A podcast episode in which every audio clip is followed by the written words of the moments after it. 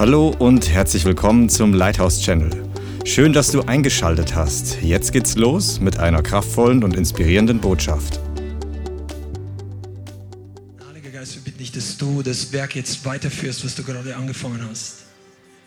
Die Berührung, die Frische, das Leben, die Ströme, die Regeneration von dem, was dabei war, abzusterben, die Herrlichkeit des Sohnes in diesen Tagen neu zu bringen.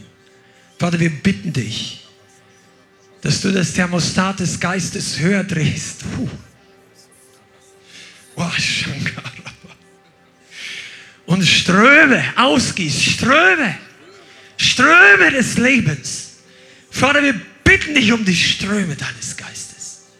Dass keiner frustriert, ausgelaugt, müde, krank, lahm, durch Angst gelähmt oder Selbstmitleid K.O. gesetzt, hier ist oder in unserer Gemeinde oder im Netzwerk, sondern dass du Ströme freisetzt in Jesu Namen. Wir bitten dich für unser ganzes Haus. Ich und mein Haus wird dem Herrn dienen, wie geschrieben steht. Vater, wir bitten dich für unsere all, all unsere engen Verwandten, Freunde und Bekannten in unserem eigenen Haus, dass du den Geist von Josua freisetzt, dass sie alle dir dienen werden. In Jesu Namen. Amen. Amen. Komm mal, wir sind mitten im Thema. Ich habe Johannes 7, Vers 37, war schon die Einleitungsbibelstelle. Schlag's mal auf. Und ähm, Johannes Kapitel 7, Vers 37. Und das ist die Zeit des Laubhüttenfest. Das ist einer der größten Feste überhaupt in dem jüdischen Kalender, im Gotteskalender. Johannes 7, Vers 37 sagt, an dem letzten, dem großen Tag des Festes. Aber stand Jesus und rief und sprach, wenn jemand dürstet, so komme er zu mir und trinke. Wenn jemand dürstet, so komme er zu mir und trinke. Wer an mich glaubt, wie die Schrift gesagt hat, aus seinem Leib werden Ströme lebendigen Wassers fließen. Dies sagt er aber von dem Geist, den die empfangen sollten, die an ihn glaubten. Denn noch war der Geist nicht da, weil Jesus noch nicht verherrlicht worden war. Und als Anmerkung möchte ich dazu sagen, jetzt aber ist der Geist da, weil Jesus verherrlicht worden ist. Er ist gestorben, auferstanden und der Heilige Geist am Pfingsten gefallen auf die Gemeinde und auf die ganze Generation der Christen. Und heute ist er hier, um auf dich zu fallen. Und die meisten von euch haben ihn bereits. Du hast Ströme. Come on, you better say amen. Es flutscht besser, wenn du im Glauben kooperierst. Die Ströme sind da. Ströme, der Heilige Geist gießt Ströme aus. Was ich möchte mit euch heute darüber sprechen, dass jeder einzelne von uns immer wieder es braucht, dass wir unter den vollen Wasserfall des Heiligen Geistes kommen. Unter die vollen Ströme. Die Predigt ist heute hundertprozentig dran, weil ihr schlaft alle halb ein. Ja, du musst es lernen. Die Ströme sind da. Aber in deiner Reaktion zeigt sich, dass du noch nicht viel getankt hast. Ja, woher willst du das wissen? Genau deshalb. Weil wenn du voll wärst, würdest du geistlich rülpsen. So, Halleluja. Kommt Freude raus. Von außen Come on, das sagt nicht ich. Das, frag mal Jesse Duplantis, der wurde mal in den Himmel entrückt vor vielen Jahren. Das ist übrigens mal eine Predigt oder eine, ich glaube, das gab es als DVD oder irgendwo auf YouTube ist es. Close Encounter with the God Kind. Äh, und da wurde er in den Himmel entrückt und da hat er bestimmte Begegnungen gehabt. Das war richtig fantastisch. Da gibt es so viel drüber zu sagen. Musst du anschauen, ist wirklich berührend. Aber er kommt dahin und dann sieht er, wie ein, das sind Leute im Paradies und die freuen sich. Und da ist ein Engel, der ihn begleitet und er zeigt ihm den Strom des Lebens und die Bäume. Und dann sieht er Abraham und dann sagt er irgendwie, er ist überwältigt und sagt irgendwie, Praise God. Und der nächste sagt, Praise God. Und der nächste, Halleluja. Und plötzlich fangen die Engel an zu jubeln und zu klatschen. Das war wie ein Ketten, eine Kettenreaktion im Himmel. Dank Danke, Halleluja. Das soll auf Erden kommen. Wenn wir beten wie im Himmel, so auf dann heißt das, dass in seiner Gemeinde eine Kettenreaktion stattfindet, wenn jemand Halleluja sagt. Boom, boom, Halleluja. Und plötzlich soll es aufgehen, als ob die Predigt unterbrochen werden muss, weil alle Leute sagen, Danke, Jesus, für das Blut. Danke, dass du mich gewaschen hast. Danke, dass ich überhaupt hier sein darf. Du wunderst dich, warum du nicht weinen kannst. Du kannst dich ja kaum freuen. Aber das werden wir heute ändern. Die Predigt ist genau für dich und für mich. Amen. Müde Herzen brauchen Freude. Vielleicht auch Buße, vielleicht auch andere Dinge. Aber Freude ist Leben. Die Freude am Herrn ist unsere Stärke. Die ist nicht unsere Schwäche. Die ist nicht unser Luxus. Die Freude am Herrn ist nicht eine Option, eine Zusatzoption. Bei McDonalds, welche Soße hätten sie? Ja, ich hätte ein bisschen Freude am Herrn noch. Nein, die Freude am Herrn ist deine Quelle. Es ist deine Kraft. Es ist das, was du gleich, wenn du reinkommst in die Gemeinde, wenn du einen Schritt reintrittst über die Schwelle des Hauses, kommt, boom, sollte dich die Freude am Herrn erwischen Come on, Jesus. Habe ich hier Gemeinde oder ein paar Leute? Shangarababa. Die Engländer würden sagen, ah, okay, wir kommen noch. Freude ist Kraft. Freude setzt dich frei. Freude am Herrn löst Bitterkeit. Freude am Herrn kickt den Zweifel raus. Wie viele von euch können gleichzeitig ausgiebig lachen und zweifeln? Hast du schon mal probiert?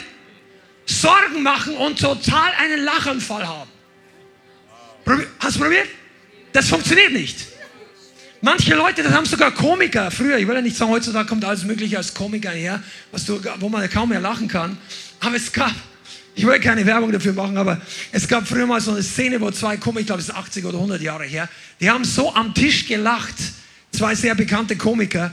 Der eine hat nur gelacht, dann lacht der andere, dann lacht das halbe Restaurant. Lachen ist ansteckend. Die Freude am Herrn ist unsere Stärke. Pass auf, wir brauchen regelmäßig Freude. Freude, damit wir nicht, und wir brauchen, wir müssen lernen, aus dem Strom zu trinken. Trinken ist eine Trainingssache. Ja, ich rede nicht vom Alkohol, aber da auch.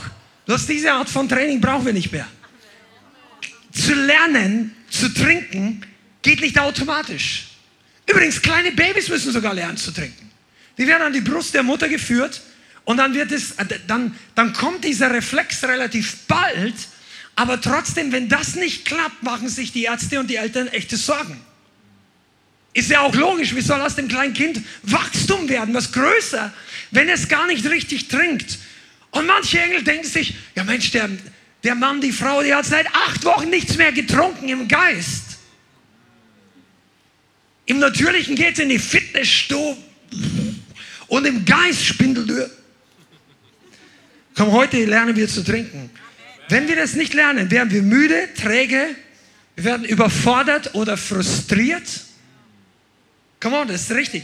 Wir werden geistlich lasch, nachlässig, teilweise weltlich oder und bitter und nehmen Anstoß.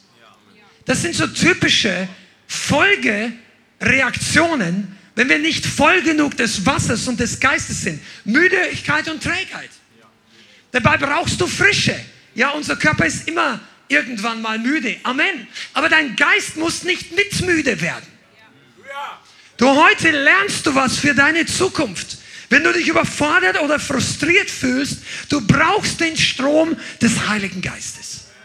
Du brauchst nicht Lösung für dein Problem zuerst. Du brauchst nicht Erfüllung deiner Gebete. Kommt auf die Gebete an. Aber was du, der Herr möchte das alles geben. Aber der Herr möchte dich füllen mit dem Strom des Geistes. Damit du nicht nachlässig wirst. Ja, das wird mir alles zu viel. Wenn du gefüllt bist, wird dir das nicht zu viel. Amen. Der Strom Gottes setzt Kraft, Freude, Frische, Wachstum frei. Ausdauer, Ausdauer. Reinigung, Motivation, Heiligung und Vision und noch viele andere Sachen.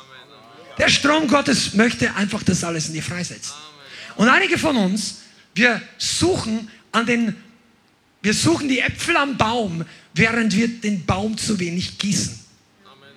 Du möchtest mehr Frucht ernten, mehr Leistung bringen und dabei ist Frucht bringen nichts Schlechtes. Frucht, nicht Leistung. Frucht ist ein Unterschied. Der Herr möchte, dass du Frucht bringst, aber du brauchst, dass der Baum bewässert wird. Das sagt sogar Paulus. Paulus sagt, ich habe gepflanzt, Apollos hat begossen, aber Gott ist es, der das Wachstum bringt. Das heißt, irgendeiner muss gießen. Deshalb kommst du auch in die Gemeinde, damit deine Pflanzung begossen wird. Du kommst eigentlich, wenn du richtig kommst, um nass zu werden. Stimmt's, Michael? Nass werden im Geist. Du solltest kommen und sagen, ich brauche eine Dusche. Ich, ich, ich wäre ich wär schon gerne eine halbe Stunde weiter unten, aber ich, ich muss hier, der Reinhard. Komm on, schlag mal Genesis Kapitel 26 auf.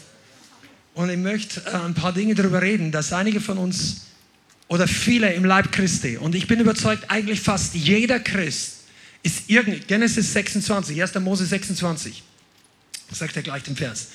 Jeder Christ kommt irgendwann mal in die Situation in seinem Leben, weil wir sind in einem Langstreckenlauf wir sind nicht nur drei Monate oder drei Jahre auf Jesus fokussiert. Komm mal, wenn der Herr nicht wiederkommt, soll es die nächsten 30 Jahre aufwärts gehen. Mein Ziel und unser Gebet ist, dass hier keiner aus unserer Gemeinde irgendwann nach fünf Jahren die Kurve kratzt und vom Glauben abfällt oder du lest, er hat die dritte Frau geheiratet oder dieses uneheliche Kind oder ist hier oder hat alle möglichen Werte der Bibel über Bord geworfen, was auch immer. Plan Gottes für seine Gemeinde ist 20 Jahre aufwärts. 30, wenn der Herr nicht will, kann auch drei Monate sein. Der Herr vielleicht, aber ich persönlich glaube, dass es noch ein bisschen dauert, bis der wiederkommt. Vielleicht nicht 20 Jahre, aber wahrscheinlich mehr als drei Monate, wenn du die Zeichen der Welt siehst und erkennst. Wichtig ist, dass wir voll Feuer und voll Frische bleiben. Komm on, ich predige heute für mich selber. Wenn ihr nicht mitmachen wollt, dann baue ich mich selber hier auf. Und unsere Quellen, der Teufel möchte deine Quellen verstopfen. Und jetzt lesen wir Vers 12, Genesis 26, Vers 12. Da geht es um Isaac. Isaac. Und Isaac säte in diesem Land und gewann in jenem Jahr das Hundertfache. Mal ganz kurz, bevor wir weiterlesen, es war im Jahr der Hungersnot, im Jahr der Trockenheit, im Jahr, wo die anderen nichts gesät haben, weil jeder vernünftige Landwirt gesagt hat, Freund, das regnet nicht, deine Saat geht ein. Und Isaac hat gedacht, ich habe einen Bund mit einem mächtigen Gott. Mein Gott kann es regnen lassen über meinem Feld, wenn die anderen nichts haben. Der will zwar allen was geben, aber wer unter seinem Bund ist, der hat die Zusagen seiner Verheißung. Übrigens gibt es Zeugnisse, dass der Herr in großer Trockenheit schon einzelne Felder bewässert hat und andere nicht. Da kannst du mal das Zeugnis, das Buch von dem, wie ist der? Bucken. Wie ist der aus Südafrika nochmal? John? Angus Bucken. Der ist jetzt, glaube ich, schon relativ alt. Ich weiß gar nicht, ob er noch da oder schon. Der Angus Buchan, schreibt man den, in Südafrika. Der kam zum Glauben. Ich glaube, der ist gebürtiger Holländer oder Südafrikaner oder irgend sowas. Aber der wurde, hat richtig vom Herrn eine Heimsuchung bekommen, er ist umgekehrt. Den hat der Herr gebraucht, um Männertreffen vor 10, 20 Jahren mit 50.000 Leute auf den Feldern von Südafrika zu machen. Das war der Hammer. Und der hat damals gebetet in Zeit der Hungersnot und hat Kartoffel gesät und hat es der Herr regnen lassen auf sein Feld. Das war so crazy. Aber der Herr kann es auf dein Feld regnen lassen.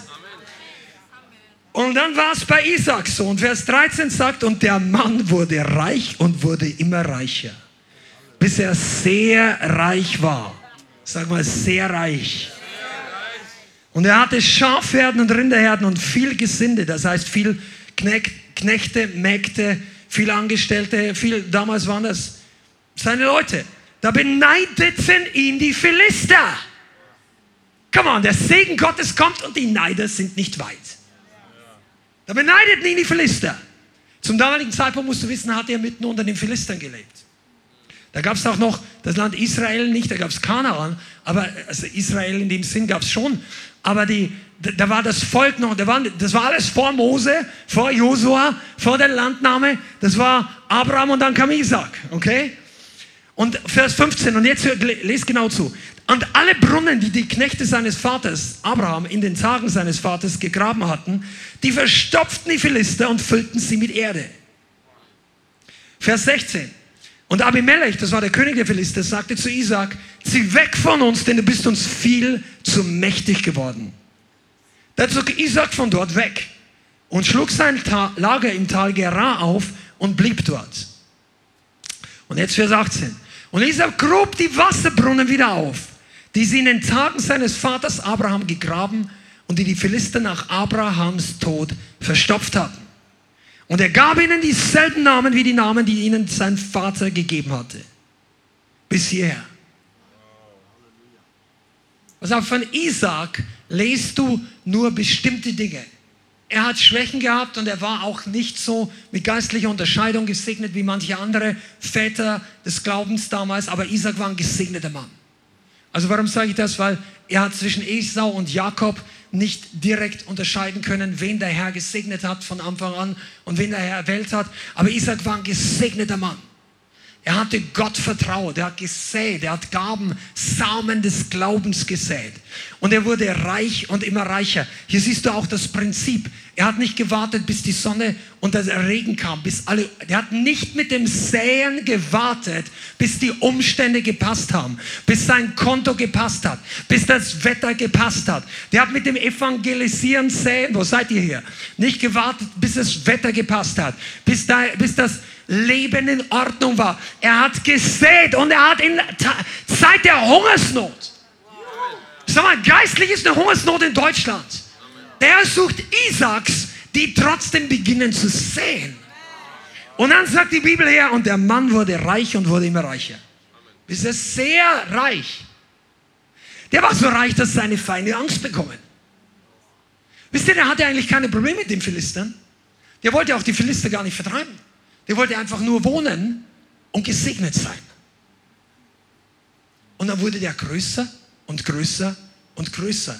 Dutzende, hunderte von Tiere, wieder 20 neue Angestellte, wieder Kamele. Kamele waren ja damals die teuersten Traktoren, äh, die schnellsten Güterzüge. Das, das, das waren Multifunktions, das war viel Geld wert. Der hatte Kamele, der hatte Pferde, der hatte Schafe, der hatte, der hatte Hammer. Und dann sagen seine Feinde plötzlich, der Mann wird so reich, wenn Krieg ausbricht und der schlägt sich zu unseren Feinden, dann gehen wir unter, du musst weg. Und Isaac diskutiert gar nicht. Er sagt einfach, okay. Weil der Segen liegt ja nicht auf eurem Land. Der Segen geht mit mir mit. Weißt du, dort wo du bist, regnet es. Geistlich. Du, du bist nicht an einem trockenen Ort. Wenn du in der richtigen Haltung, mit der richtigen Connection zum Himmel, da können sie dich rauswerfen aus einer Arbeitsstelle. Der Regen und der Segen geht mit dir mit. Pass mal, wir möchten noch eine Sache klarstellen, weil in letzter Zeit öfter mal Erzeugnisse bezüglich Arbeitsstellen kommen. Du solltest deine Arbeitsstelle nicht überdehnen, dass du an jeder Ecke und Ende von Jesus erzählst und die Leute geht's nur noch auf die Nerven und dann äh, schmeißen sie irgendwie raus, weil du unweise bist. Du solltest Zeugnis sein und Zeugnis geben unter der Führung des Heiligen Geistes, aber vor allem solltest du ein guter Arbeiter sein. Vier Leute, okay? Der Rest von euch war das auch da. Also du solltest lernen, dass deine Arbeitszeit so ein Segen wird, dass die Leute, die ständig mit dir zusammenarbeiten, neugierig fragen, warum ist dein Leben überhaupt so gesegnet?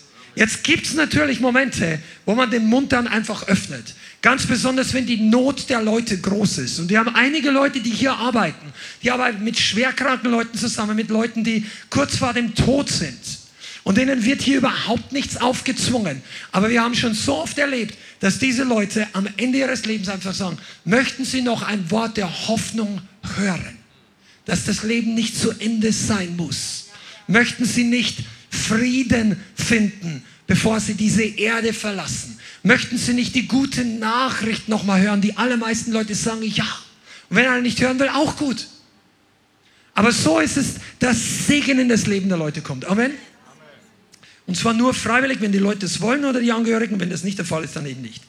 Aber hier, Abimelech sagt zu Isaac, zieh weg von uns, denn du bist uns viel zu mächtig geworden. Und Isaac greift die Wasserbrunnen wieder auf. Und jetzt musst du mal was wissen. Der Teufel hat dich als Feind. Einige von euch denken sich, warum ist alles so mühsam? Weil du so gesegnet bist. Dein Leben strahlt und leuchtet in alle vier Himmelsrichtungen. Und der Teufel sagt, ich bringe ihn, ich bringe sie nicht dazu, dass sie jetzt endlich in Sünde fällt in einem großen Ausmacht. Ich muss eine andere Taktik überlegen. Und weißt, was er beginnt zu machen? Er versucht dir das Wasser abzudrehen. Die göttliche Versorgung. Stopp zu bringen, dich runterzufahren auf ein natürliches Level. Komm seid ihr da, da ist so viel drin. Ich weiß, dass manche Sachen bekannt sind, aber der Heilige Geist möchte, dass du und wir das heute hören. Es kommt noch ganz andere Dinge, wie das praktisch geht. Aber der Teufel möchte dir das Wasser, den Lebensstrom abgraben, dich cutten von der Lifeline. Weil er denkt, er braucht dich gar. Du wirst dann von selber verhungern. Ja, du liest vielleicht nicht mehr die Pornos, du schaust nicht mehr diese Sachen an. Er hat es probiert, er kommt nicht richtig durch. Und hier und hier und mit der Gemeinde bist du im Großen und Ganzen, oder die meisten von euch ja sowieso, aber auch treu, einige sind angefochten. Aber weißt du was? Er will, wenn das alles nichts wirkt und er bringt dich nicht dazu, dass du die Bibel wegfeuerst, dann möchte dir das Wasser abdrehen. Dass das Leben weniger wird. Dass du frustriert bist über die Umstände dass du keine Lust mehr hast für die guten Dinge, dass Bibellesen sich anfühlt wie ein Stück Staub, das Gebet denkst, oh, ich bin müde. Der möchte, das ist alles Symptome, entweder von Attacke oder wenn, wenn die Frische fehlt. Sag mal Frische. Du, ich sag dir das heute, damit du das anderen weitergeben kannst. Weil wir sind in einem Langstreckenlauf. Wer von euch hat schon mal beim Marathon zugeschaut? Zugeschaut. Überhaupt niemand. Ich habe nicht gefragt, wer gelaufen ist. Wer, hat schon, wer schon mal 10 Kilometer mehr gelaufen? Wow, krass. Ja, also wer, wer, ihr seid die mehr die Hälfte hier, Langstreckenläufer. Halleluja. Was, ihr wisst doch, was die Leute nach 10, nach 20 Kilometern dann am Straßenrand kriegen. Die kriegen einen Schwamm zum Ab, vielleicht und was zu trinken. Das Wasser braucht man für den Langstreckenlauf. Die brauchen nicht ein dickes Schnitzel oder ein 5 Kilo Steak essen vom Blockhaus. In diesem Moment das Dringendste, was die brauchen, ist Wasser. Und manchmal, wenn es uns nicht gut geht, brauchen wir Frische, Freude. Halleluja. Und einige von uns müssen lernen, dass ihr eure Brunnen wieder aufkramt. Teufel hat es zugeschüttet. Ja, das habe ich gar nicht gemerkt. Genau. Weil wenn du es gemerkt hättest, hättest du was dagegen gemacht. Der Teufel kommt nicht kommen und sagen, wir drücken dich mal auf die Seite und hauen dir so ein 40 Tonner voll Dreck rein, wenn du es nicht willst oder zulässt. Sondern er kommt in der Nacht. Ah, come on. Kennt ihr das Evangelium? Ein guter Mann ging außen, säte Samen auf das Feld, aber in der Nacht, als er schlief, kam sein Feind und säte Unkraut. Das ist, das ist der gleiche Zusammenhang. Der Feind kommt und verstopft deine Quellen, wenn du nicht aufpasst, wenn es dir nicht bewusst ist, wenn dir der Durchblick fehlt oder du bist einfach nachlässig. Und dann merkst du es aber nicht gleich. Das ist die große Gefahr. Du gehst, oh, du, der Wasserhahn ist schon zu, aber du hast, dein geistliches System ist noch immer ein bisschen aufgetankt. Und die nächste Woche merkst du gar nicht, dass du eigentlich nachlässt und langsam trocken läufst, weil du immer noch Wasser in deinem Tank hast und du bist noch gesegnet aus der Routine von vorgestern, von vorletzter Woche, von deinem Gehorsam von vier Wochen, zwei Monaten, der Same, den du gesät hast, die Treue, die du hattest, hat dich Rückenwind gegeben und dir geht's gut und plötzlich vertrocknen deine Quellen. Der Teufel dreht den Hahn zu und du merkst gar nicht, dass es nicht mehr so flutscht. Und dann denkst du, betest immer noch, nicht mehr ganz so, aber, und pass auf, das ist wichtig, lass dir deine Quellen nicht verstopfen. Der möchte dich abschneiden von dem, was dich zum Wachsen bringt, von dem, was dich erneuert. Kommen ihr Ladies alle. Ich weiß nicht gar nicht, die meisten von euch nicht, aber manche machen sich Gedanken, dass die, die, die Falten zunehmen im Gesicht. Dann heißt es, ja. Und dann, come on, ihr. Ja, die Lachfalten, Amen. Aber die brauchst du nicht ausbügeln. Man kann es kultivieren, die Lachfalten. Aber weißt du, die, die sagen alle, Feuchtigkeit braucht die Haut, damit sie nicht so faltet. Ja. Der Geist braucht auch Feuchtigkeit, damit er nicht ein- oder ausdürrt. Dein Geist braucht Wasser des Geistes. Weil sonst kommt kein Wachstum. Wenn du Christen siehst, Geschwister in der Gemeinde oder wir Leiter, wir, unsere Aufgabe ist ja, im Positiven darüber zu schauen, wachsende Leute, geht es ihnen gut, haben die Probleme, stagniert die Gemeinde, geht sogar rückwärts bei manchen oder eben nicht. Und das Wachstum ist immer verbunden mit dem, wie viel Frische, wie viel Ströme, wie viel Nachschub ankommt. Es gibt fast niemand, der nicht wächst, wenn er wirklich unter dem Strom Gottes ist. Es gibt schon ein paar Punkte, aber dann hat der Teufel dir die Quellen auf andere Art und Weise verstopft. Da könnte man ja viel drüber reden. Das kannst du mal im Gebet meditativ den Herrn suchen und fragen, was sind die Blockaden in meiner Quelle? Das kann Ungehorsam sein, das kann Ungeduld sein, das kann Sünde, das kann Ärger und Zorn sein. Sagt die Bibel zu den Männern.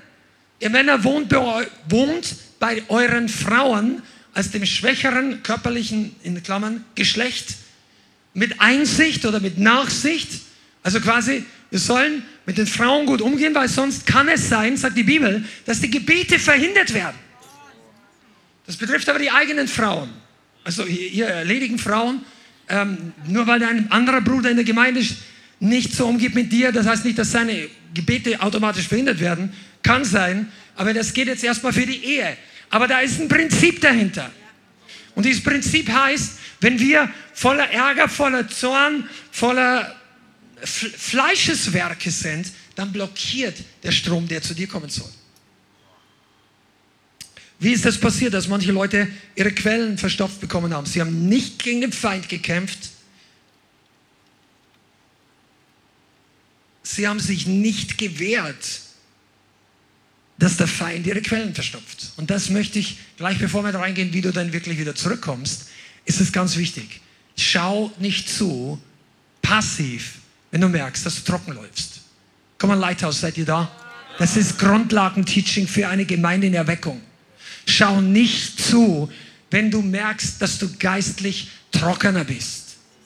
Du wirst schneller in Sünde fallen, du wirst schneller Anstoß nehmen, du wirst schneller müde und lasch werden. Die werden einfache oder normale Aufgaben, die du früher für dich für drei von denen gemeldet hast, wird dir eine schon zu viel sein, wenn du geistlich trocken bist. Wenn die geistliche Energie da ist, wenn die Freude am Herrn, wenn die Frische da ist, wenn du aufgetankt vom Gottesdienst nach Hause gehst, du federst auch Ungerechtigkeit der anderen Leute anders ab in der Arbeit, in der Verwandtschaft, in der Familie, was auch immer. Du fühlst dich komisch behandelt, aber die Freude am Herrn denkst, naja, bless him.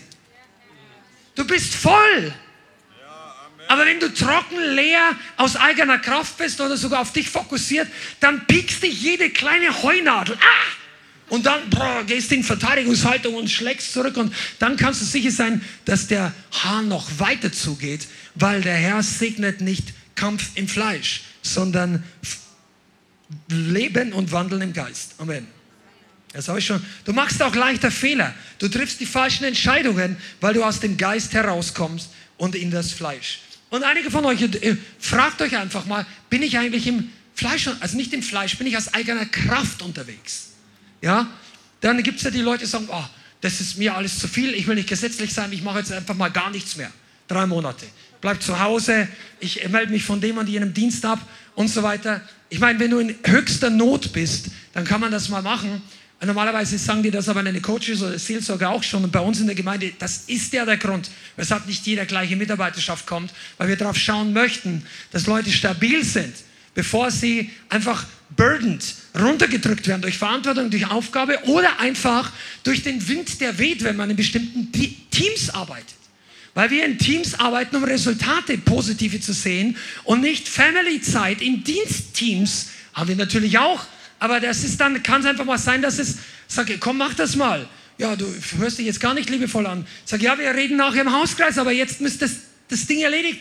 Und wenn Leute nicht geheilt sind, dann sind sie noch nicht ganz bereit, in solchen Bereichen mitzudienen. Aber wenn wir trocken laufen, dann werden wir viel schneller angreifbar. Deshalb ist es auch deine Verantwortung als Mitarbeiter, deine Verantwortung als Helfer, als eine, der in dieser Gemeinde mit anpacken möchte, dass du voll des Geistes bist, dass du frisch bleibst. Natürlich kann man die anderen mal fragen, kannst du für mich beten? Absolut. Aber das sollte nicht jedes zweite Gebetsanliegen von dir innerhalb von neun Monaten sein. Bei anderen Leuten kannst du für mich beten, mir geht es nicht so gut, kannst du für mich beten und so. Wenn das noch der Fall ist, dann bist du vielleicht noch nicht ganz bereit für Mitarbeiterschaft. Aber das ist auch kein Problem, weil der Herr möchte dich ja heilen und freibringen. Aber voll des Geistes werden ist für jeden. Und zwar brauchst du in deinem eigenen Leben und in der Gemeinde oder dem Ort, wo du auftanken kannst, musst du lernen, die, die, die, die, die Quellen wieder aufzugraben.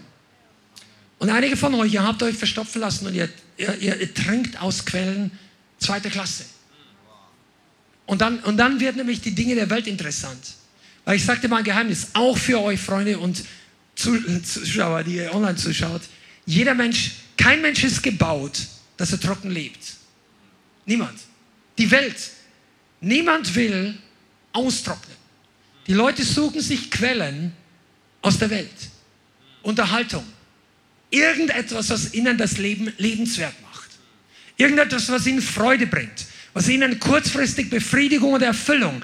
All diese Dinge, viele der Sachen der Welt, auch wenn äh, vieles nicht automatisch verboten ist, sind für die Welt ein Volk ohne Gott vieles doch Befriedigungen für eine dürstende Seele und einen dürstenden Geist, beziehungsweise einen noch nicht von neuem geborenen Geist. Der möchte einfach aus anderen Quellen leben. Manche Leute machen Menschen zu Quellen brauchen Beziehungen, brauchen Partnerschaften, brauchen Männer, brauchen Frauen, um sich glücklich zu fühlen, um nicht auszutrocknen und letztendlich, wenn es nicht im Plan Gottes ist und in der, in der Art aus, nicht aus dem Geist ist es nicht im Plan Gottes, dann laufen sie trocken, werden verletzt und das ganze Problem wird nur noch schlimmer und man wird härter und verschlossener. Deshalb ist gefüllt werden so wichtig. Okay, wie werde ich gefüllt? Das ist nicht in erster Linie eine Frage der Disziplin, aber Disziplin spielt teilweise eine Rolle. Es geht auch nicht in erster Linie um deine Kraftanstrengung, sondern um deine geistliche Position. Sag mal Position. Position. Es geht darum, wie du geistlich stehst, wo du geistlich stehst. Pass auf, du brauchst nicht dafür schuften und einen Stollen in einen Berg hineinhauen mit einer Hacke, bis du endlich zu einem frischen Wasser kommst. Du musst dich einfach unter den Wasserfall stellen. Das Wasser fließt durch Gnade von Gott seit 2000 Jahren. Aber deine Position bestimmt, im Geist die Position, ob du nass wirst oder nicht deine, dein, deine geistliche Position. Und das heißt jetzt nicht, sitze ich auf dem richtigen Stuhl, sondern ist dein Herz in der richtigen Position? Ist deine Seele, was die Seele, Gedanken, Gefühle, sind die in der richtigen Position, in der richtigen Ordnung? Und drittens, und das vergessen manche, ist dein Körper in oder an der richtigen Position? Bist du da? Sag mal Amen oder Owe. Amen. Bist du an dem Ort mit deinem Körper, wo Gott dich haben möchte? Ding. Bist du mit deinem Körper zu dem Zeitpunkt dort, wo Gott dich haben will? Ja, der Herr kann mich überall segnen. Ja, er kann. Aber es das heißt nicht, der tut's. Der, dem, der Segen folgt dem Gehorsam. Jesus damals hat nicht überall Wunder getan, sagt die Bibel. Und es steht der erstaunliche Satz, er konnte an jenem Ort nur wenig Wunder tun wegen des Unglaubens. Manche Leute, zu manchen Leuten hat er gesagt, geh hin und wasch dich im Teich so und so. Du, der war ein ganzes Stück Weg weg. Und die waren blind. Zehn Leute gingen hin. Ich weiß nicht, worüber die sich unterhalten haben. Aber ich kann mir vorstellen, welche, über was für Thema sie sich unterhalten haben, als sie wieder zurückgingen. Aber die mussten hingehen. Die gingen in die Position, wo die Heilung kam. Die haben sich bewegt, weil Gott geredet hat. Jesus geht dorthin. Zehn Leute gingen hin. Da gab es diese andere Stelle. Wie hieß es nochmal? Ich glaube, es war Andreas, der Bruder von Simon, der zu Nathanael kam, oder? Auf jeden Fall irgendein anderer Jünger kam zu dem, der unter dem Feigenbaum gesessen ist und sagte ihm, komm mit und sieh, wir haben den Meschiach gefunden. Ja, kann aus Nazareth was Gutes kommen oder aus Galiläa. Und er sagt einfach, komm mit und sieh. Komm mit. Und einige von euch wartet zu Hause, bis der Segen euch in den Schoß hüpft. Ich sage nicht, wenn du 300 Kilometer weg bist, dann empfang den Segen jetzt. Aber, aber sitz auf deinem Sofa, so wie die Leute hier in der ersten Reihe, und du wirst es wirklich empfangen. Pass auf, bist du in der Position oder bist du neben deinen Chips, der Fernbedienung fürs Fernsehen, deinen Kontoauszügen, die dir sagen und das und das, nimmst noch drei Minuten gutes Teaching mit, während du schon im Bad Zähne putzt und schnell noch zack, zack, zack, bumm, einschlafen, ah, der Tag war so stressig. Ja, kein Wunder. Wenn du, wie viele von euch haben schon mal richtig hart gearbeitet und haben sich dann in die Badewanne gelegt, eine halbe Stunde? Ein paar Leute. Einige, ja, doch, gell? Ist, macht das Spaß? Ist das entspannend?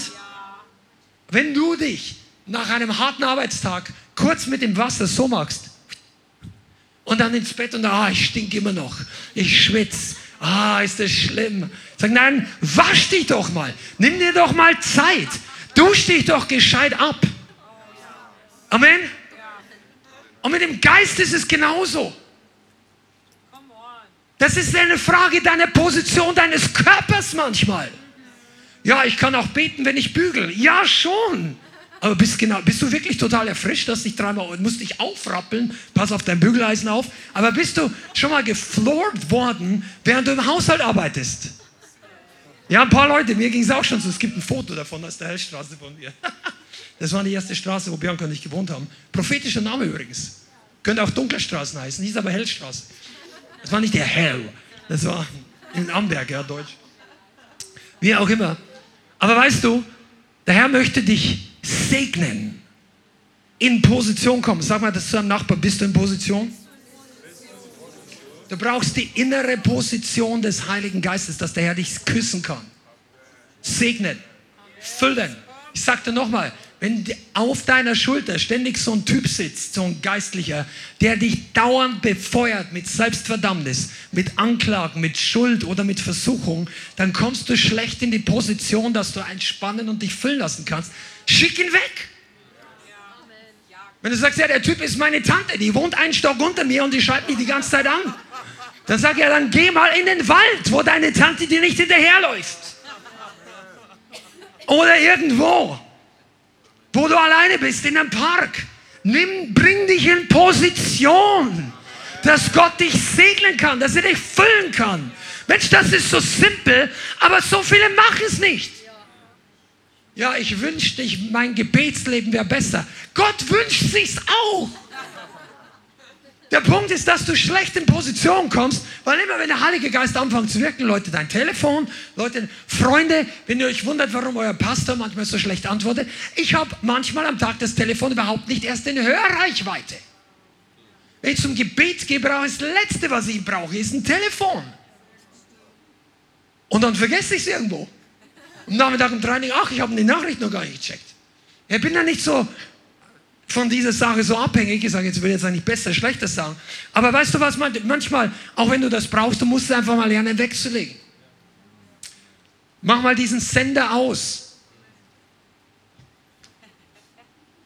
Wenn du Kinder hast, nimm dir mal eine kinderfreie halbe Stunde. Also wenn das geht, organisierst du dass die Kinder da nicht sicher sind, safe, ja, ist okay. Aber pass auch auf, dass dein Leben nicht diktiert wird von anderen Menschen, von anderen Jobs, ausschließlich von Sachen, die, die alles von deiner Aufmerksamkeit, von deinem Körper, das, das klappt nicht. Du trocknest aus. Hier kannst du wirklich die Nadel fallen hören. Ist es so trocken?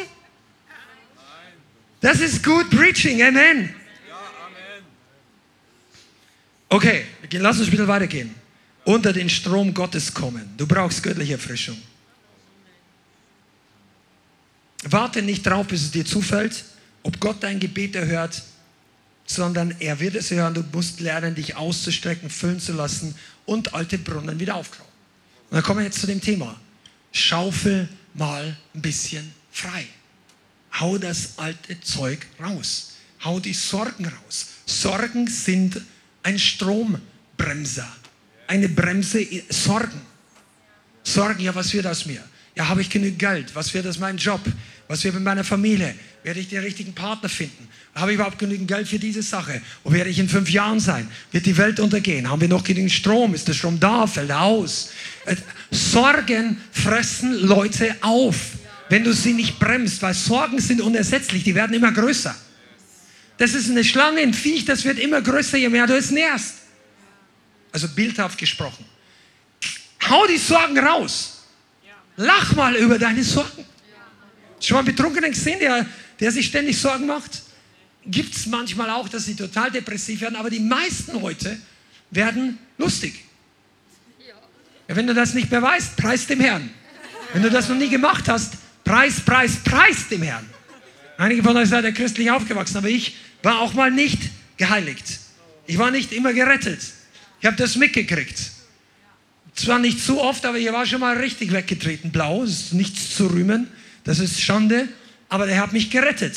Aber die Erfahrung, die ich damals gemacht habe, ist mir jetzt nützlich. Zum ersten Mal brauchst du nicht mehr wieder machen. Die Bibel sagt ja genau das Gleiche. Werdet nicht voll des süßen Weines, in dem Ausschweifung ist, sondern werden voll des Geistes. Epheser 5, Kapitel 17. Indem ihr zueinander singt und spielt in eurem Herzen und dem Herrn im Geist Psalmen, Loblieder und geistliche Lieder singt. So wirst du voll. Aber du darfst auch lachen. Du darfst dich freuen, wenn der Heilige Geist über dich kommt. Einige von euch, ihr seid wirklich zu verkrampft in einer christlichen Gemeinde. Hier musst du das nicht sein. Du, bist, du musst dir nichts darstellen. Sei locker, werde locker. Locker heißt nicht, schmeißt alle Stühle über den Haufen, egal wann du reingehst, egal wie du rausgehst, Türen zu knallen, Kinder, Spielzeug fünf Meter über den Gang verstellen. Das ist nicht locker, was wir meinen. Werde unverkrampft, wenn es um, um das Empfangen des Heiligen Geistes geht. Werde mal locker, wenn dein Nachbar vor dir oder hinter dir sich so verhält, wie du die bisher noch nicht gesehen hast. Und du denkst, pah, und sofort springt der alte Revival-Polizist-Methode wieder hoch. Zack, ist das vom Herrn. Puh, ja, das habe ich nicht gefunden. Bum, bum. Und da, du, du kannst dich kaum zurückhalten, die Kommentare in die Tastatur zu klopfen, dass du das früher nicht gekannt hast. Und der Heilige Geist aber chill. Der sagt, rück nach rechts, wo der Strom stärker ist. Jetzt wird es gleich dich erwischen. Und dann sagen religiöse Leute, niemals, I bind the devil. Und so weiter. Und er sagt, nicht der Teufel, der Heilige Geist möchte dich jetzt gerade erfrischen. Ja, das muss er mir selber zeigen. Er versucht es gerade. Ja, dann schickt mir einen anderen Prediger. Siehst du, und das ist keine Verheißung in der Bibel. Nirgends steht in der Bibel, dass du dir das Gefäß der Wahrheit aussuchen kannst. Johannes der Täufer. Ihr hättet euch einen anderen Prediger bestellt. Also ja, seid froh, was ich anhabe. Der kam unrasiert. Nicht beim Friseur seit Jahren. Die Ladies denken sich, wow, ich, der, Lord, give me another one. Und dann hängt vielleicht noch der, der, der, der Heuschreckenbein aus sein. Nein, das hat jemand predigt, keine Ahnung. Aber du machst dir Gedanken über die europäische Insektenverordnung. Ja, da kann man sich wirklich auch Sorgen machen, weil die Leute haben nicht dein Bestes im Sinn. Aber, aber Johannes der Täufer hatte das schon vorher. Und ich sagte, der hat Gemeinde gebaut mit einer anderen Predigt. Die Leute kamen zu Scharen an den Jordan. Die meisten denken sich, ja, Jordan, Sonntagnachmittag Spaziergang. Fahr mal nach Israel, Jerusalem, geh mal zu Fuß zum Jordan. Die meisten gehen ein von uns. Kein Scherz, gibt es kein Auto. Es geht 30 Kilometer bei sengender Hitze durch die, heute ist es fast Wüste, bergab. 1300 Höhenmeter. Ha, eine Bergwanderung. Und dann kommt er runter und da predigt einer unrasiert. Nicht beim Friseur seit Jahren. Irgendwelche Fellzeug über den gestülpt, steht bis zum Bauch im Wasser und sagt, ihr Schlangen und Otterbrut, warum seid ihr überhaupt hierher gekommen? Also das steht in der Bibel.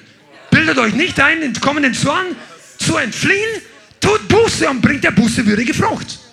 Und dann sagt der Kommentator des Evangeliums und mit vielen anderen Worten verkündigt er dem Volk gute Botschaft. Das war gute Botschaft. Old School. Die Leute kamen trotzdem. Weißt du warum? Weil die waren hungrig. Die waren durstig. Jahrhunderte. Jahrhundertelang hat Gott nicht geredet. Schlag mal deine Bibel auf zwischen Malachi oder und Matthäus. Da ist nur eine Seite. Ist es Malachi? Kapitel 3 und. Ein weißes Blatt. 400 Jahre Stille. Keiner hat geredet, keiner hat prophezeit. Keiner war im Tempel und sagt, der Herr spricht. Es gab vielleicht Leute, aber die haben nicht, der Herr hat nicht geredet. Die haben ihre Liturgien und ihre religiösen Formeln weitergemacht, aber Gott war in manchen Dingen gar nicht mehr drinnen. Und als die Zeit erfüllt war, sandte Gott seinen Sohn. Und dann hat es geläutet im Himmel geistlich. Und dann kam als erster ein Heuschrecken essender, unrasierter, unge ungewaschen, weiß nicht, er war im Jordan, aber er war sicherlich nicht im modernen, der war nicht, der war kein hipper Preacher. Seine Hose war nicht so zerrissen, wie du sie heute haben wolltest. Finde ich nicht witzig. Das ist ein Dad-Joke. So, you better get used to it. Im Himmel ist auch ein Big Dad.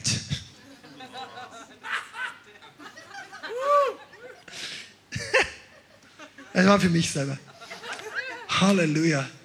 Der Herr, der hat übrigens Lachen erfunden. Ist dir das schon mal aufgefallen? Das ist keine Erfindung vom Teufel. Der Herr sitzt im Himmel und lacht über seine Feinde. Der zweite Psalm, gleich der zweite, wollt Gottes die ganze Welt. Äh, Freunde, wenn ihr denkt dort unten, ihr könnt Rebellion über Rebellion, äh, Antichrist, vergisst das mal alles. Gott sitzt im Himmel und lacht. Schau dir die an. Pass auf, dass, der, vielleicht sagte manchmal Gabriel, pass auf, dass du nicht zu schnell bewegst, sie wollen den Planeten noch ein paar Jahre haben. Die Mächte, mit denen Gott in Bewegung ist. Die sind so weit über uns, der, der kann über manche, der, der Hochmut dieser Welt, der Politiker, der, der Fürsten, der, der, der kann da nur lachen. Sagt, Freunde, das Ganze läuft nach Plan ab und es kommt Heils, Heil am Ende, aber auch Gericht. Aber eine Sache, wenn du denkst, du hast nichts zum Lachen, dann lest doch mal das Ende der Bibel.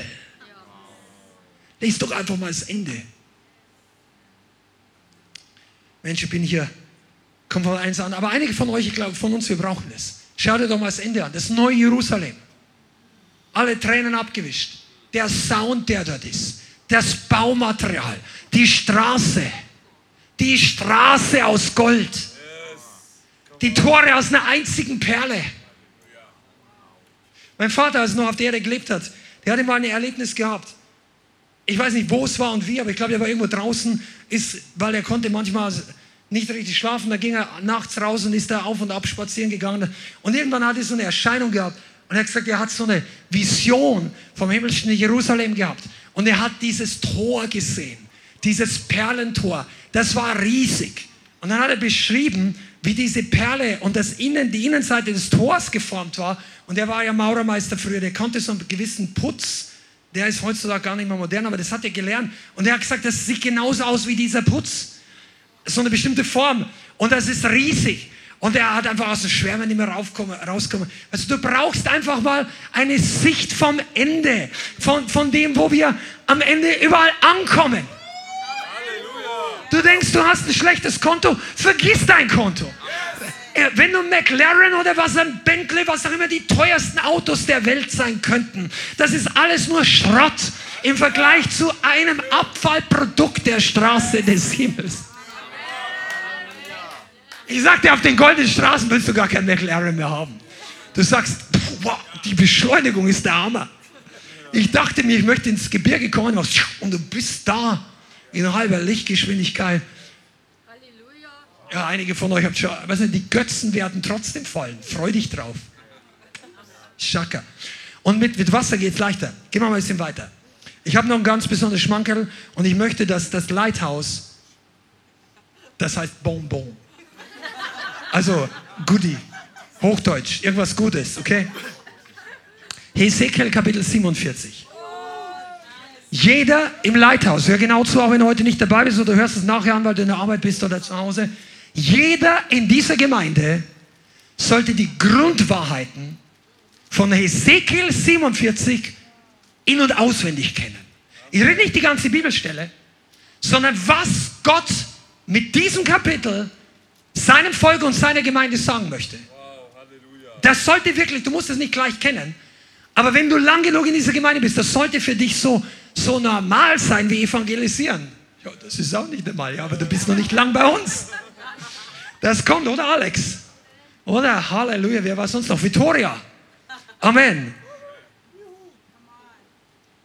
Gen second generation evangelistic people. Halleluja. Hesekiel 47 geht über den Strom Gottes. Und wir lesen uns das mal durch, weil hier sind ein paar Lektionen drin, wie du dich erfrischen lässt. Okay, lass mir noch mal was dazu sagen, damit es noch interessanter wird, weil wir bleiben jetzt gleich am Wort Gottes.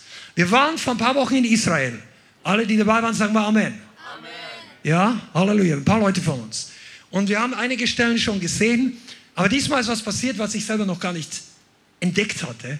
Ich habe mich geärgert, dass ich es jetzt erst nach so vielen Malen entdeckt habe. Also an irgendeinem Tag wollten wir von Jerusalem runter zum Toten Meer und da in Gedi besuchen und noch ein bisschen schwimmen und so weiter. Die üblichen Sachen, die man da unten sehr gut machen kann.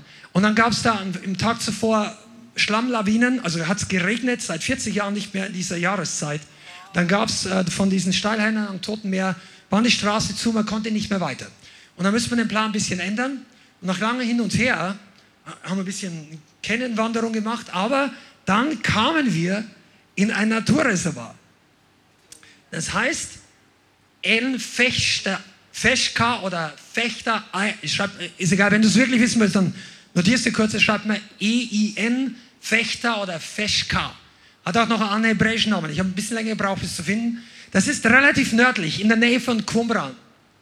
Das ist direkt zwischen der Straße und dem Toten Meer. Und das Tote Meer hat sich ein bisschen zurückgezogen, weil das trocknet auch aus weil die Wasserknappheit haben und der Jordan nicht mehr so viel Wasser führt, der, der, der Stand nimmt ab, der Wasserstand. Und da wurde immer mehr sichtbar, dass Frischwasserquellen aus dem Boden hochkommen. Am Toten Meer. Das ist der tiefste Ort der Erde.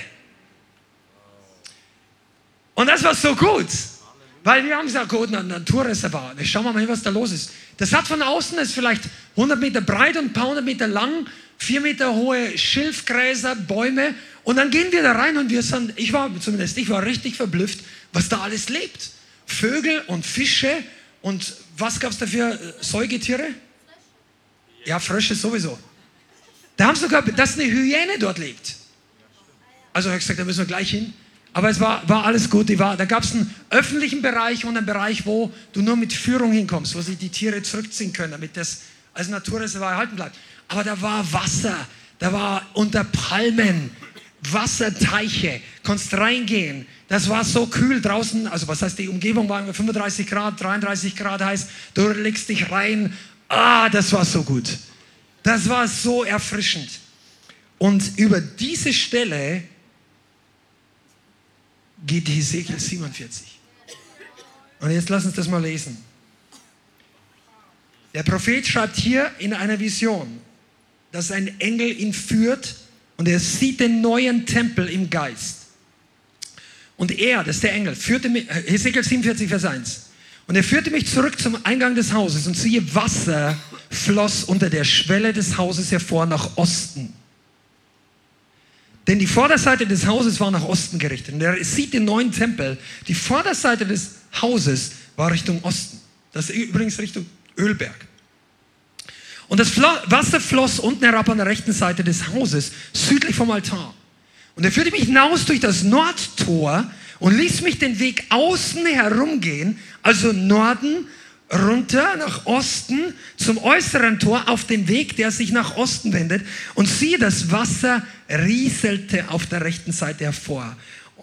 Also hier redet der Prophet. Und bevor wir jetzt weiterlesen, Wasser kommt aus dem Tempel. Wasser fließt aus dem neuen Tempel. Und dann heißt es, Vers 3, und als der Mann, der, der Engel, gegen Osten hinausging und die Messschnur in seiner Hand oder ein Messstab, da maß er 1000 Ellen.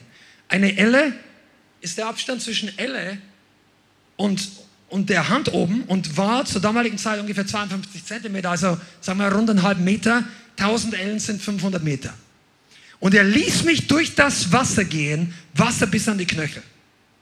Und er maß 1000 Ellen, 1000 weitere Ellen, ließ mich durchs Wasser gehen, Wasser bis an die Knie.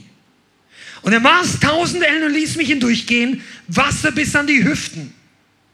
Und er maß 1000 Ellen, ein Fluss, der nicht durchschreiten werden konnte, denn die Wasser waren tief. Wasser zum Schwimmen, ein Fluss, der nicht mehr durchschritten werden kann. Und er sprach zu mir, hast du gesehen, Menschensohn? Und er führte mich wieder zurück am Ufer des Flusses. Okay, gehen wir bis hierher. Hier steckt schon so viel drin. Erstens, das Wasser kommt aus dem Tempel. Das Wasser fließt nicht im Wald. Das Wasser fließt nicht irgendwo. Das Wasser fließt aus dem Haus Gottes. Der Tempel ist, du bist der Tempel des Heiligen Geistes. Aber lass mir das sagen, wenn der Tempel zusammenkommt, der neutestamentliche, fließt das Wasser mehr. Das Wasser fließt aus der Gegenwart Gottes. Das Wasser fließt nicht einfach irgendwo. Das Wasser fließt dort, wo Gott sein Haus hat.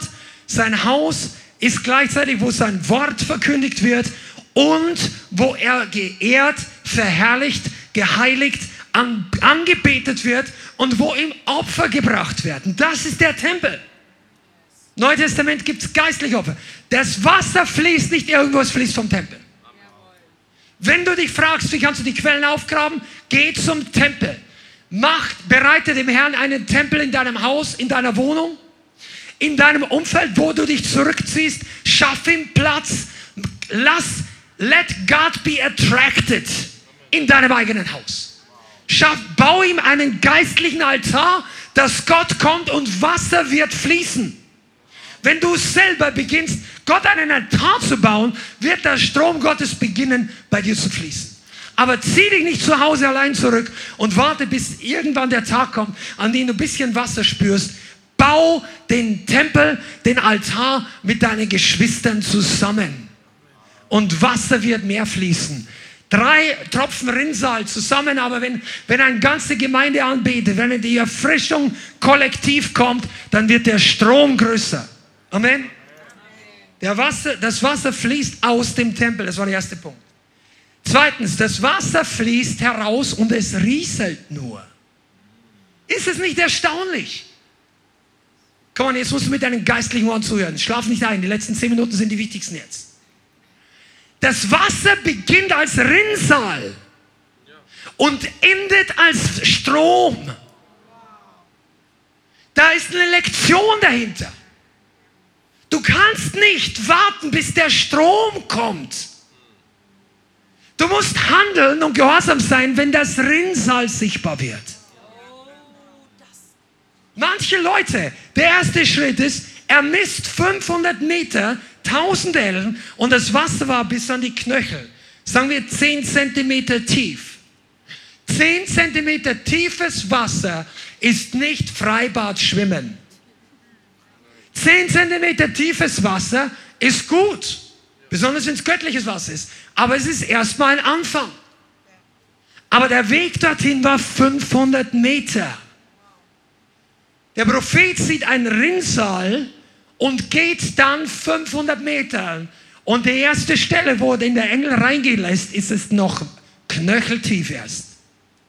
Einige von euch und einige von euch online, euch ist der Weg zu weit, weil euch das wenige Wasser zu gering erscheint. Das kann sein in der Gemeinde, ja, Sonntag ist gut, aber ich weiß nicht, muss ich Mittwoch, Dienstag? Nein. Ja, das, der Heilige Geist wirkt ja immer. Kennt ihr das? Und was das übersetzt heißt, ist, ja, das Wasser fließt ja immer ein bisschen. Ja, aber die, die hingehen, steigen in die erste Stelle ein. Dort, wo der Engel gesagt hat, jetzt geh rein. Und sie werden erfrischt. Diejenigen, die den ersten Schritt nicht wertschätzen, die es zu gering achten, die werden nicht im Strom schwimmen. Einige von euch, ihr wartet bis nach dem Gottesdienst, der Strom hier vorne ist so richtig. Und ja, wenn es da vorne 20 umboostet und alle, und du denkst, boah, jetzt muss ich auch mal nach vorne. Nein, weißt du, dann fließt der Strom für die anderen. Du musst kommen, wenn du das Rinnsal, wenn der Heilige Geist sagt, komm. Einige von euch, ihr trinkt deshalb zu schlecht, weil ihr wartet auf den Staudamm, dass er bricht. Du hast vielleicht die Vision gelesen. Der Martin Baron von dem, was ich damals hatte, abgedruckt hat. Die Vision ist super und das wird der Herr noch erfüllen. Aber warte nicht, bis der Staudamm bricht. Gehe hin, wo das Rinnsal raussickert. Ja, der Song gefällt mir nicht. Der war gestern gesegneter. Ja, aber rinnt Wasser oder nicht? Was machst du mit deinem Fuß? Trittst du rein? Betest du mit an? Machst du dich auf? Was machst du mit dem Wasser? Wir reden heute Trockenheit überwinden. Komm dorthin, wo das Wasser läuft. Trinke. Ja, nein. Du musst das geringe wertschätzen, damit du unter die volle Dusche kommst. Die Predigt heißt übrigens der überfließende Wasserfall, der überragende unter dem immensen Wasserfall des Heiligen Geistes. Du wirst unter dem Wasserfall hingehen, wenn du an der Stelle kein Interesse hast, wo es ein bisschen raussickert. Aber der Hesekiel war nicht so träge, der ging mit. Und dann maß der Engel nochmal 500 Meter und dann ging es bis an die Knöchel. Jetzt kommen wir zur nächsten Stufe, äh, Entschuldigung, zu den Knie. Knöchel, Knie. Wasser bis zu den Knien. Wasser bis zu den Knien war so der Stand, den wir da in diesem Einfechter erlebt haben. War so einen halben Meter hoch. Das war total erfrischend und du konntest dich da so richtig reinsacken. Hinsetzen, flachlegen. Schwimmen war schwierig, aber du konntest dich total abkühlen. Oder? Tom hat sich vorwärts in das nicht bereinigte Becken, wo die ganzen Algen waren. Das ist da, müssen wir noch schneiden, die Videos. Das hat Spaß gemacht. Wasser bis zu den Knien ist wirklich erfrischend. Das ist nicht Knöchelwasser. Ein Knöchelwasser kannst du nicht reinlegen, der wird nur. Aber bei, bis zu den Knien ist richtig gut. Und viele von euch, ihr seid schon jetzt da. Kannst dich reinsetzen, kannst erfrischt werden, fühlst dich gut, es ist kühl, es ist angenehm, die Hitze kühlt ab. Und du kannst jederzeit wieder aufstehen. Du kannst jederzeit wieder rausgehen. Du hast immer noch die volle Kontrolle. Du kontrollierst die Zeit der Erfrischung. Das Wasser kontrolliert nicht dich. Das ist Knie. Einige von uns in der Gemeinde, wir lieben es knietief. Ich komme, wenn ich es brauche, bisschen erfrischt, stehe auf, ich gehe jetzt nach Hause. Das ist knietief. Du schätzt das Wasser, aber es hat alles seine Grenzen. Du schätzt, ja, ja, aber. Und du wägst das ab. Ist nichts Falsches, aber es gibt mehr. Amen. Ich muss das Zeitrhythmus schneller vorwärts gehen. Bis zur Hüfte. Nächste Stufe. Wie kommst du dorthin? Weitergehen. Weiter für dich beten lassen. Weiter hungern und dürsten. Weiter dir die Hände auflegen lassen vom Ministry-Team.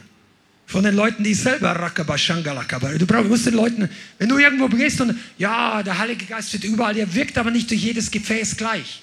Deshalb habe ich mir hundertmal lieber von Rainer Bonke die Hände auflegen lassen, als für irgendeinem seiner Kritiker. Also ich brauche das vorher, dass du hingehst. Ich brauche nicht den, den kritischen Spirit, den die anderen haben. Weißt du, du musst dort hingehen, wo du denkst, boom, Halleluja. Okay, dann bleib dran, bleib drinnen, geh weiter und dann plötzlich kommst du bis zur Hüfte. Die Hüfte das Wasser bis zur Hüfte ist der ultimative Entscheidungspunkt. Weil wir reden nicht von einem Badewannen, sondern von einem Fluss. Ein fließendes Gewässer. Und wenn du in einem Fluss bis zur Hüfte stehst, ist das so ziemlich der letzte Punkt, wo du mit deiner eigenen Körperkraft noch stehen bleiben kannst, weil wenn das Wasser höher wird, dann schwemmt es dich weg. Und das sind diejenigen, die den Heiligen Geist lieben, die Zungensprache, die Gaben des Geistes, die, die genau wollen, die mögen die Gemeinde, aber du hast tief im Herzen vielleicht noch Sorge oder Angst, die letzte Kontrolle zu verlieren. Dass der Heilige Geist nicht das und das tut und das und das nicht passiert und du weißt nicht, oh ich. Oder du hast Angst, dein Leben ganz Gott zu geben, weil er könnte dir sagen, zieh nach Sibirien. Du wolltest aber nach Hawaii. Oder er sagt, zieh nach Hawaii. Und du wolltest immer in die Berge und äh, Skifahrer-Evangelist werden oder was auch immer. Solange du noch Angst hast, die Kontrolle zu verlieren, stehst du bis zu den Hüften im Wasser. Dort schwimmt sich's nicht gut. Und vor allem kommt der beste Part nicht. Okay, der nächste Punkt ist, Wasser wird tiefer, Wasser zum Schwimmen. Keiner kann mehr stehen. Der Strom bestimmt dich und nicht du den Strom. Der Strom übernimmt die Kontrolle, nicht du die Kontrolle über das Wasser. Der Strom übernimmt deine Zeit, dein, den Rest. Der Strom wäscht dich von oben bis unten. Der Strom gibt dir neue Augen zu sehen. Er gibt dir eine neue Position. Er lässt dich erfrischt werden. Er heilt dich, er befreit dich. Jetzt lesen wir mal die anderen Verse, weil die Zeit läuft uns davon. Aber studier bitte mal, wenn du das möchtest, diese Verse. Ezekiel 47 ist so gewaltig. Und dann Vers 7 heißt es, und als ich zurückkehrte, sah ich, siehe, da stand am Ufer des Flusses sehr viele Bäume auf dieser und auf jener Seite. Und er sprach zu mir, dieses Wasser fließt hinaus in den östlichen Bezirk, also von Jerusalem nach Osten, fließt in die Ebene, das heißt in die Jordan-Ebene hinab und gelangt ins Meer. Und damit ist das Tote Meer gemeint, in das salzige Wasser. Und das Wasser wird gesund werden. Und es wird geschehen, jedes Lebewesen, das da wimmelt. Überall, wohin der Fluss kommt, wird leben. Und es wird sehr viele Fische geben. Wenn dieses Wasser dorthin kommt, dann wird das Salzwasser gesund werden und alles wird leben, wohin der Fluss kommt. Mal bis hierher. Pass mal auf. Das ist die große Auswirkung der Erfrischung. Die große Auswirkung ist, dass Menschen gesund werden. Fische stehen hier für Menschen. Netze stehen ja, das steht ja nicht nur für, für Fischereibetriebe, das steht für einen Fischfang. Jesus sagt, siehe, ich mache euch zu Menschenfischern. Die Fische stehen für kostbare Gefäße, die entsalzt, die aus dem kaputten Wasser in das gesunde Wasser kommen. Wie viele von euch habe ich erzählt, in diesen, diese Vision, diesen Traum von diesem Wasser in, in Israel, glaube ich, habe ich nochmal erzählt. Pass mal auf, du müsstest, Gott möchte dein Wasser wiederherstellen. Und das Ganze hat der Prophet erst gesehen, als er durch war. Er dreht sich um und er sieht überall Bäume des Lebens. Einige von euch denken, ja, ich will schon mehr vom Strom, aber ich brauche zum Evangelisieren und ich brauche das und ich möchte funktionieren. Gott sagt, erfrisch dich erstmal selber, sonst brauchst du noch gar nichts weitermachen. Ich rede nicht, dass wir nicht evangelisieren, aber weißt du was? Der Strom ist um seine selbst und um deiner Willen da. Du solltest nicht mit Berechnung trinken, sondern mit Durst. Geh in den Strom, weil, der, weil Gott und der Heilige Geist dich führt. Nicht aus Berechnung für deinen Dienst. Und als er geschwommen war, dreht er sich um und sieht alles voller Bäume. Die gleichen Bäume, von denen Offenbarung noch im Himmel, im himmlischen Jerusalem, die Bäume des Lebens, Früchte zur Heilung der Nationen, Heilung für alle. Heilung, ist das nicht, wofür wir beten? Haben wir nicht vorhin darüber gesungen? Der Geist der Heilung für die Nationen fließt von denjenigen, die im Strom schwimmen. Nicht einfach die bis zum Knöchel im Wasser rumlaufen. Deshalb solltest du Dienstag kommen und Sonntag und dabei sein und sagen, Herr, mach mich zu einem Schwimmer in deinem Strom. Lass mich gefüllt sein. Lass, verändere mich, verändere meine Augen. Nimm meine Sturheit weg. Nimm mein falsches Sicherheitsbedürfnis weg. Meine Träger, meine Lauheit. Herr, ich will schwimmen in deinem Strom. Das sind gute Gebete. Und wenn du dann weiterlässt, die Zeit fehlt jetzt ein bisschen, aber hier heißt dann, und es wird geschehen, Vers 10, dass Fischer an ihm stehen werden, von Engedi bis Engeglaim werden Trockenplätze für Netze sein, Fische von jeder Art werden ihm sein, überaus zahlreich, wie die Fische des großen Meeres, das heißt wie das Mittelmeer. Seine Sümpfe und seine Lachen aber werden nicht gesund werden, zur Salzgewinnung sind sie bestimmt. An dem Fluss aber und an seinem Ufer werden auf dieser und auf jener Seite allerlei Bäume wachsen, von denen man isst, deren Blätter nicht welken und deren Früchte nicht ausgehen.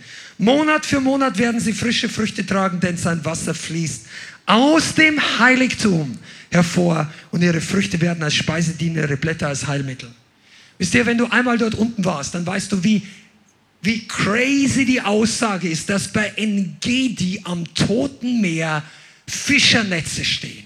Das ist unfassbar. Da ist toter als toter. Da gehst du noch nicht mal runter, wenn du selber tot bist. Das Ding ist vollkommen versalzt. Und Gott sagt, Fische werden beschwimmen. Und ein bisschen was fängt schon an. Dieses Naturschutzgebiet, da kommt Wasser. Und das Fantastischste ist, falls du das noch nicht gehört hast, dass das Einzugsgebiet für diese Quellen geht hoch nach Westen, also Richtung dem Ort, wovon ich singe. Und die Wasserscheide ist in Jerusalem oben. Das heißt, diese 15 Kilometer, das Wasser sammelt sich unterirdisch, kommt von Westen her, also wie in der Bibel, fließt nach Osten, fließt zum Meer, kommt unterhalb des Bodens wieder hervor und bringt Fische hervor. Wir haben geschwommen in kleinen Fischen. Vor vier Wochen. Crazy, das war unten am Toten Meer. Und genauso zuverlässig ist die Bibel über deinem und meinem Leben. Gott möchte dich erfrischen. Die Gemeinde hat die Berufung, ein Refreshment Stand zu sein, ein Erfrischungsstand in einer trockenen und durstigen Generation. Und viele andere Gemeinden auch. Du bist berufen, selbst erfrischt zu sein und andere zu erfrischen. Und einige von uns, ihr habt ein paar harte Wochen hinter euch, oder Zweifel, Attacken, Krankheit, vielleicht finanziell. Vielleicht hat versucht der Teufel dich zu isolieren. Pass mal auf, nimm dir die nächsten drei Wochen, hör genau zu, prophetisch, drei Wochen, komm in die Gemeinde und lass dich vollkommen erfüllen, auftanken, dein Tank neu füllen. Lerne zu schwimmen. Schwimmkurs in drei Wochen. Mach dein geistliches Seepferdchen, das bronzene, das silberne, das goldene, Schwimmerabzeichen im Strom Gottes, falls dir das was sagt. Ich weiß gar nicht, ob es heute noch gibt. Aber als wir Kinder waren, haben sie da irgendwie rumgemacht. Äh, keine Ahnung. Der Heilige Geist lernt dich schneller schwimmen als diese Leute im Schwimmunterricht. Vielleicht gibt es ja noch einen Teil 2, aber Schwimmen ist der Plan Gottes für dein Leben. Amen. Und jetzt, wenn du das möchtest, bet mal, steh mal mit mir zusammen auf und bete einfach. Und sag, Herr, ich will Schwimmen lernen. Herr, ich will die Kontrolle abgeben. Ich entscheide mich heute, alles zurückzuholen, was der Teufel geraubt hat. Ich werfe jeden Frust über Bord, jede Passivität. Und ich werde die Brunnen wieder aufgraben. Ich bitte dich, Heiliger Geist, hilf mir dabei, gib mir Kraft, Disziplin und vor allem die, bring mich in Position, dass ich nass werde und erfrischt durch deinen Geist. In Jesu Namen. Vater, ich bitte für alle, die heute hier sind und für alle, die jetzt zuhören, zuschauen, die das im Replay hören oder schauen, dass du dein Volk, jeden einzelnen von uns erfrischt, erneuerst, erfüllst aus jeder Strapaze des geistlichen Kampfes oder wenn wir deinen Weg verlassen haben oder eigene, in eigener Kraft unterwegs waren. Wir bitten dich um Erfrischung. Wir bitten dich um Erneuerung der ersten Liebe, der Kraft und der Herrlichkeit über unserem Leben. In Jesu Namen. ich möchte auch eines noch sagen, lass nicht nach, bis du auf Wasser stößt. Das ist ein prophetisches Wort für ein paar Leute. Hör nicht auf zu graben, bis du auf Wasser stößt, sagt der Heilige Geist. In Jesu Namen. Amen. Vielen Dank fürs Zuhören. Wir hoffen, die Botschaft hat dich inspiriert und weitergebracht. Diese und noch mehr Botschaften findest du auch als Livestream auf unserem YouTube-Channel, zusammen mit Live-Worship und vielen bewegenden Zeugnissen. Wir würden uns freuen, wenn du auch mal in unserem Gottesdienst vorbeischaust. Alle Infos dazu findest du auf unserer Webseite, auf Facebook oder Instagram. Links dazu findest du in der Beschreibung. Schreib uns gerne dein Zeugnis oder dein Gebetsanliegen unter info at lighthouse.center. Tschüss und bis zum nächsten Mal.